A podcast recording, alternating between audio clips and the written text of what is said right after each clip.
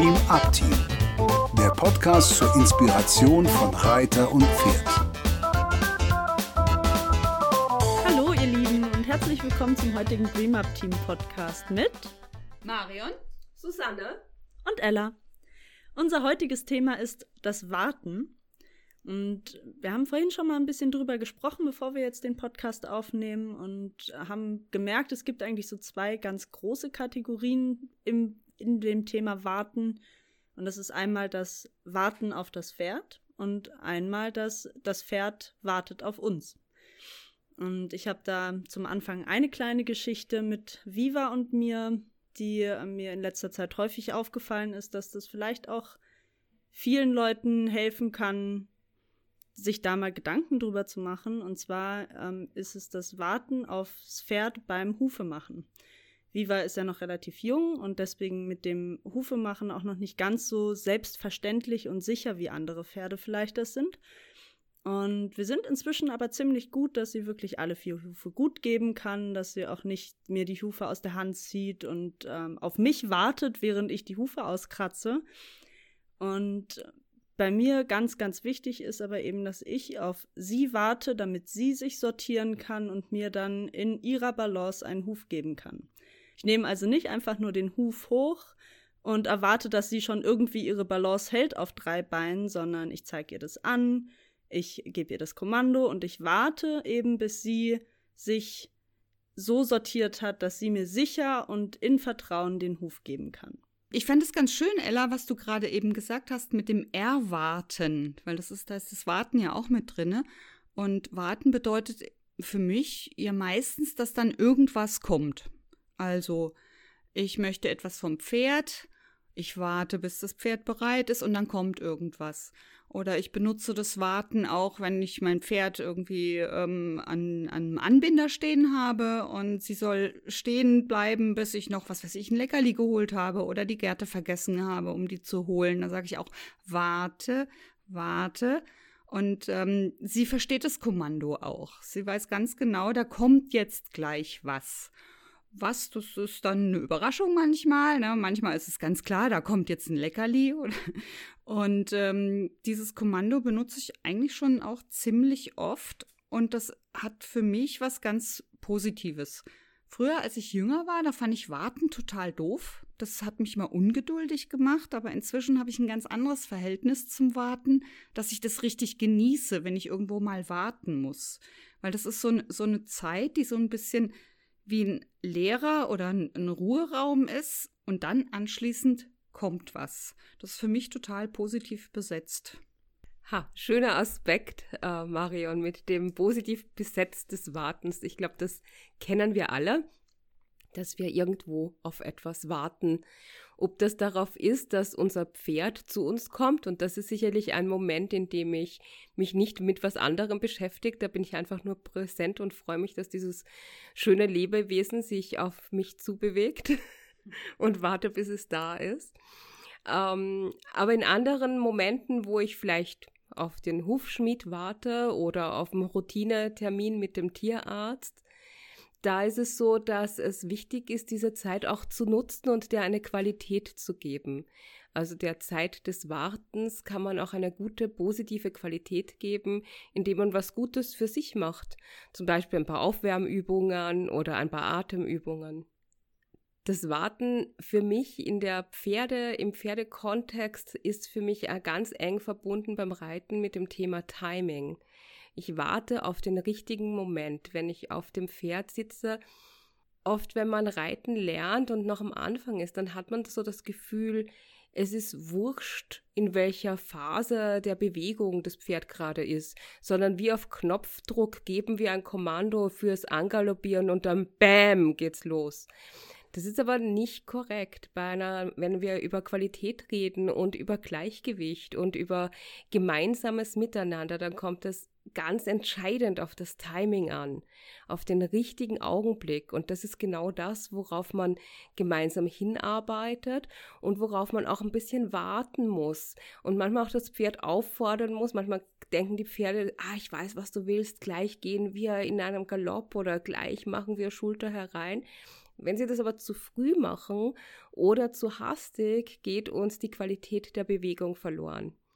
Und deshalb ist es da total wichtig, dir dann so eine Idee von Innehalten zu geben, von bleib bei dir, warte auf den richtigen Moment. Ja, Susanne, das ist tatsächlich auch ähm, ein Thema, mit dem ich mich mit Curly gerade sehr, sehr viel beschäftige. Der ist ja Traber und läuft aber auch Pass und das versuchen wir gerade nicht in dem Sinne auszutreiben, aber wir, wir arbeiten gerade ganz viel. Es klingt so böse, nein, also. Lass das mal ganz kurz auf der Zunge ja. zugehen. Austreiben. Ja. Das ist ja in der Reiterwelt irgendwie auch witzig, das Wort. Wir wollen einen Podcast zu. Ja, zum Thema Austreiben. Genau, Susanne, das ist tatsächlich ein Thema, mit dem ich mit Curly auch ganz viel arbeite gerade. An dem Thema auf den richtigen Moment zum Antraben warten. Curly geht ja auch Pass und wir haben es jetzt lange, lange so gemacht, dass er von dem, vom Schritt in den Pass geht und vom Pass sich in den Trab hoppelt. Ich glaube, das ist ein ganz passendes Wort für das, was da passiert. Er macht so ein ähm, ja, eben ein Rhythmus, ein Taktwechsel, der sehr, sich sehr witzig anfühlt und auch sehr witzig aussieht von unten irgendwie. Und da sind wir jetzt gerade eben aktiv dran, quasi den Pass zu überspringen und direkt in den Trab zu gehen. Und das hat eben unglaublich viel mit erstens der Qualität des Schritts vorher zu tun und mit dem richtigen Timing und mit dem Warten auf den richtigen Moment. Ich kann zwar irgendwie sagen, okay, er ist jetzt aufgewärmt, wir haben schon ein bisschen Gymnastizierung im Schritt gemacht, wir können jetzt mal anfangen zu traben, aber da muss ich dann eben ganz genau reinspüren und Curly ist ja Traber, der trabt ja auch wirklich gerne und auch fleißig an und ist immer dabei, wenn, wenn wir ihn nach Trab fragen wird dann aber schnell auch ein bisschen hastig. Der ist dann halt einfach, ja, klar, du hast irgendwie mal kurz an Trab gedacht, können wir machen, kein Problem.